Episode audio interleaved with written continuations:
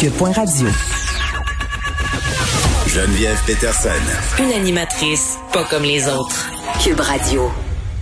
La traite de personnes n'est pas réservée exclusivement aux grands centres. On l'oublie trop souvent. On pense que Montréal est une plaque tournante euh, de la traite de personnes, ce qui est quand même le cas, mais ça se passe aussi ailleurs euh, dans de plus petites villes. C'est ce que démontre une nouvelle étude sur le phénomène. Euh, ça se passe aussi dans les Laurentides.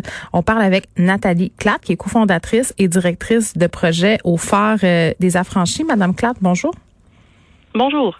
Bon, euh, c'est une étude euh, qui est révélée aujourd'hui sur la traite euh, de personnes dans la couronne nord de Montréal. dans cette étude, on fait état de combien de victimes? Ce qu'on a pu voir avec l'étude, c'est que dans les 185 personnes qui ont participé à l'étude, il y a 53 personnes qui ont identifié un total de 315 victimes de traite et 80 cas de traite suspectés. Puis comment on les, on les a identifiées, ces victimes-là?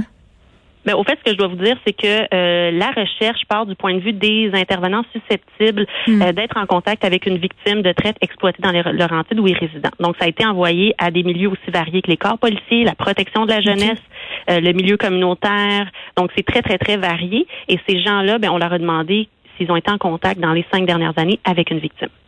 Donc, c'est ce qu'on sait et on se dit qu'il pourrait, en ce sens-là, y en avoir plus? Mais c'est certain là, que dans, dans cette euh, recherche-là, on sait que les 315 victimes, euh, ce n'est que la pointe de l'iceberg. On doit dire qu'une des limites de la recherche, c'est que vu que c'était du point de vue des intervenants, une victime peut avoir été comptabilisée plus qu'une fois. Mm-hmm. Donc, on pourrait se dire ce chiffre-là, il est peut-être un petit peu plus élevé que les, les victimes. On ne sait pas des victimes unitaires en tant que telles. Par contre, comme dans toute recherche sur un enjeu aussi caché, aussi complexe que la traite de personnes, on sait que, que ces données-là ne sont que la pointe de l'iceberg. Oui, puis ça met en lumière euh, justement euh, que ce phénomène euh, existe en dehors des grands centres. Est-ce que le fait d'être en dehors de Montréal amène certaines particularités en ce qui est trait à la traite de personnes? Votre question est excellente. Au fait, c'est sûr que ça se passe pas partout pareil, la traite de personnes. Vous avez dit en début d'entretien qu'on on sait que la, Montréal est une plaque tournante de la traite. On parle souvent d'exploitation des fins sexuelles. On parle mhm. pas beaucoup des autres formes. Ce qu'on vient dire, c'est que partout au Québec, il y a, euh, il y a plusieurs formes de traite de personnes. Dans la recherche qui nous concerne aujourd'hui sur les Laurentides, on a, du point de vue des intervenants, été en mesure de voir les différentes formes de traite qu'il y avait dans la région. Est-ce que ça se passe de façon différente? Oui, certainement, mais la recherche euh, dont on parle aujourd'hui, on ne nous a pas permis d'aller vraiment les valider sur ces différences-là. Donc, ce que je peux vous dire vient plutôt de mon expérience euh, dans le, avec le phare des affranchis. Oui, sur le terrain. La recherche en tant que telle. Oui. Ben, Effectivement. Puis qu'est-ce que vous pouvez me dire euh, sur les différences entre ce qui se passe à Montréal versus ce qui se passe par chez vous dans les Laurentides, Madame Clark? Ben, c'est sûr que la région des Laurentides, elle est immense. Hein. On parle, on part du sud, là, Boisbriand, mm. Rosemère, euh, on va jusqu'à Mont-Laurier, c'est immense. C'est sûr qu'il y a beaucoup de raccoins dans cette de cette merveilleuse région, mais qui est très grande. Les déplacements, tout ça. Il y a euh, dans les lieux qui se déroulent où se déroule l'exploitation, ben ce qu'on sait, euh, c'est que ça va se passer beaucoup dans les domiciles privés, ça va se passer dans les lieux de location courte durée, dans le milieu hôtelier également. Il y a beaucoup moins de l'industrie du sexe est beaucoup moins présente dans les rues là qu'elle l'était il y a plusieurs années. Donc, vu qu'il y a une partie, une partie, dis-je, de l'industrie du sexe qui est de l'exploitation à des fins sexuelles, ben c'est sûr que ça se passe de cette façon. Maintenant, il y a toute la réalité COVID aussi, mais comme je vous dis, qu'on sait, c'est que ça se passe ici. Ce qu'on sait, c'est que ça se passe. Euh, il, y a, il, y a, des similitudes, mais il y a des choses différentes, entre autres par les, les, euh, les différents lieux, les, euh, la grandeur du territoire. Mm-hmm. Puis ce qu'on sait, c'est qu'avec la recherche, on est en mesure de leur dire, de dire aux gens, on peut se mobiliser, on peut agir ensemble. Ouais, puis parlant de grandeur euh, du territoire puis de lieux peut-être plus euh, discrets, cachés, est-ce que ça, en ce sens-là, justement, euh, la traite de personnes passe davantage inaperçue? Mais il y a ça qu'on peut mentionner. Oui, c'est possible. Il y a aussi le fait que les gens sont moins jusqu'à tout récemment. On ne parlait pas de traite de personnes dans les Laurentides.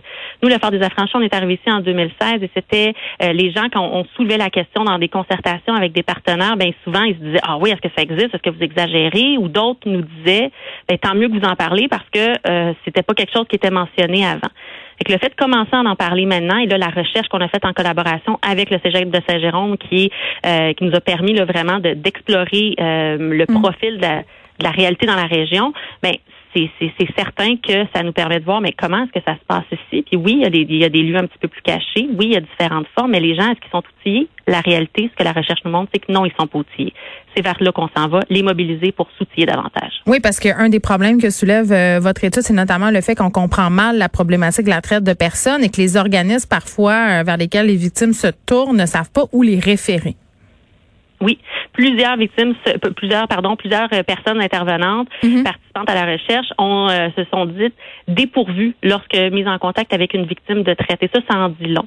Ils savent pas nécessairement où référer. Vous l'avez mentionné. On a un haut pourcentage de personnes qui, qui ne préféraient soit ne pas répondre à la question qu'on leur demandait où vous référer ou ne savaient pas où référer. OK. Euh, là, euh, il y aura un deuxième volet à cette étude. Vous vous attarderez notamment sur les causes du phénomène, sur ses conséquences aussi euh, chez les victimes. Mais comme directrice du projet au phare des affranchis, j'imagine que vous avez déjà une certaine idée. C'est qui les victimes? Est-ce qu'il y a un profil?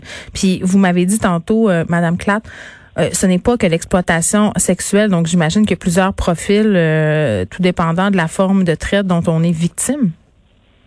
Exactement. C'est sûr que c'est difficile de dresser un profil type. Ce qu'on sait, c'est que euh, dans la région comme ailleurs, ce sont principalement des femmes, des filles mineures qui sont victimes. Par contre, ça, euh, il va sans dire qu'il y a beaucoup de tabous aussi qui entourent les personnes, euh, les personnes trans, les, les, les, hommes également là, qui sont victimes de traite de personnes, ce qui fait qu'on peut aussi, il faut prendre ça en considération quand on regarde les chiffres. Mais c'est sûr qu'il y a différentes formes de traite de personnes. Puis en termes de profil, ben, ce qu'on sait, c'est qu'il y a beaucoup de jeunes aussi qui sont victimes quand on parle au niveau de l'exploitation sexuelle, mais pas que des jeunes. Et au niveau des autres formes de traite, ben c'est ça, c'est ça, ça va nous permettre un peu plus avec la deuxième phase.